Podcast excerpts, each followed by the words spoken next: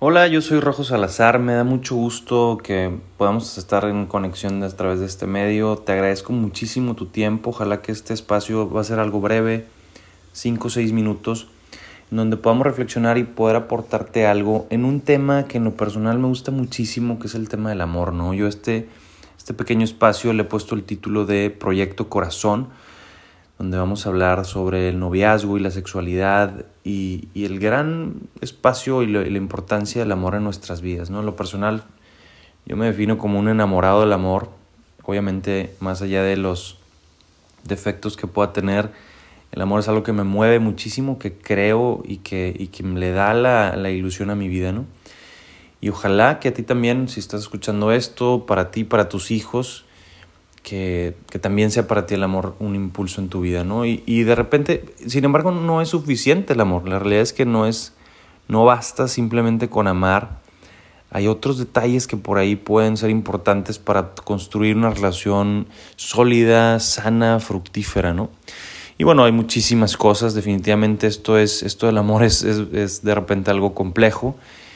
Pero bueno, siempre es bueno aprender y estar abiertos a, nuevos detalles y aspectos para tomar en cuenta, ¿no?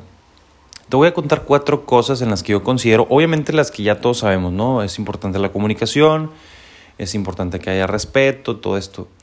Yo quisiera compartirte cuatro cosas que considero importantes para una, para una relación sana en, en noviazgo, ¿no? En el matrimonio, por supuesto, también aplica mucho de esto es por la experiencia que yo he tenido trabajando con jóvenes, principalmente en la prepa, a nivel prepa, y viven muchas cosas ellos que de pronto se, se desesperan o caen en, los, en detalles, errores muy comunes, ¿no? Hoy en día, pues es, es complicado tener relaciones estables y, relaciones sanas, ¿no? Entonces estos cuatro puntos eh, te los comparto con mucho cariño para que puedan ser tomados en cuenta. ¿no? El primero de ellos es sanar mis heridas. Para yo poder estar en una relación es importante que yo pueda estar listo, estar sano, estar, em, digamos, en paz. ¿Por qué? Porque si no es así, a la hora de llegar a una relación es muy común descargar nuestras frustraciones con la persona con la que estamos. Y la verdad es que, pues ahora sí que ni la debe ni la teme y esa persona inocente de pronto puede salir lastimada por nuestras propias heridas. Entonces sí es importante, si tú ahorita estás eh, soltero, soltera, o incluso en una relación, es importante que hagamos un, un, momento de introspección y decir, bueno, ¿cómo estoy yo? ¿Cómo me siento? ¿Qué heridas traigo?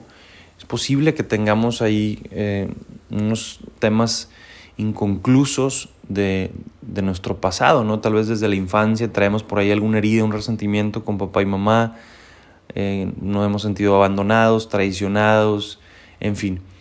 Y bueno, hay muchas formas de solucionar esto, por supuesto toma tiempo, es, siempre es importante considerar el, pues una buena ayuda psicológica, lo cual recomiendo bastante. A mí en lo personal me ha ayudado muchísimo, eh, muchos terapeutas en mi vida, la verdad me parece un trabajo fantástico, ¿no? Cuidar nuestra salud mental y poder trabajar en esas heridas del pasado. Entonces es bien importante esto, esto requiere muchísima humildad, por supuesto, pero de verdad el resultado es realmente bastante sanador y es bastante eh, rico en este sentido.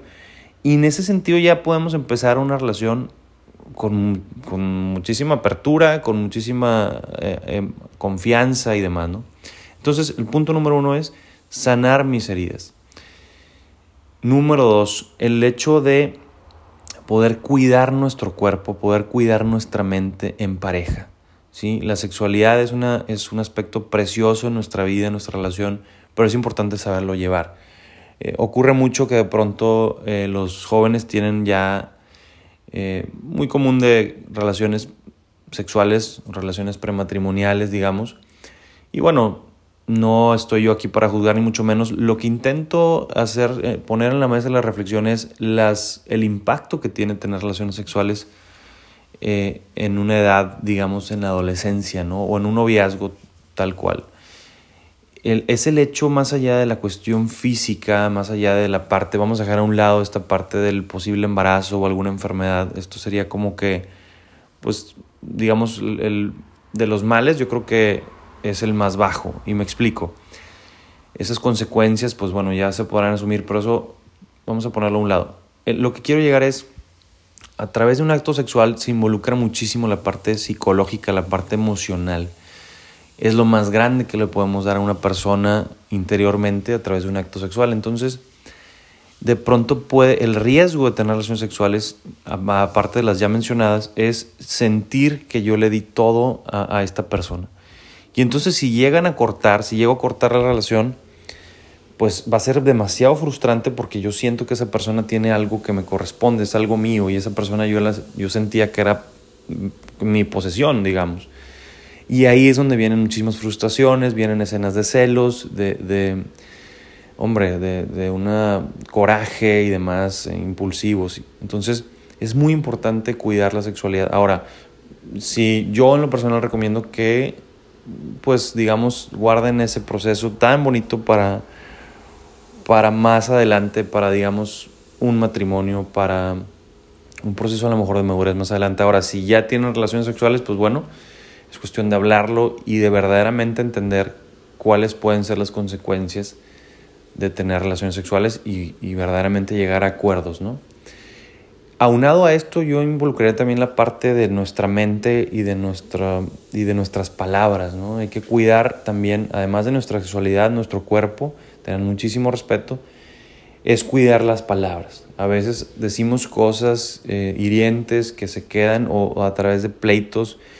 En lo personal a mí me ha pasado muchísimo el ser muy grosero, el ser muy hiriente, el de pronto traer por ahí alguna un recuerdo, un, un resentimiento por ahí atorado y lo sacas en venganza a través de palabras hirientes, a través de insultos, a través de gritos y verdaderamente es muy doloroso. A veces ese, tipo de cosas se quedan guardadas en la, en la, mente, en el corazón de la otra persona y, y es más difícil sanarlo, ¿no? Y, y, es más difícil llevar una relación sana. Entonces, ojo con eso.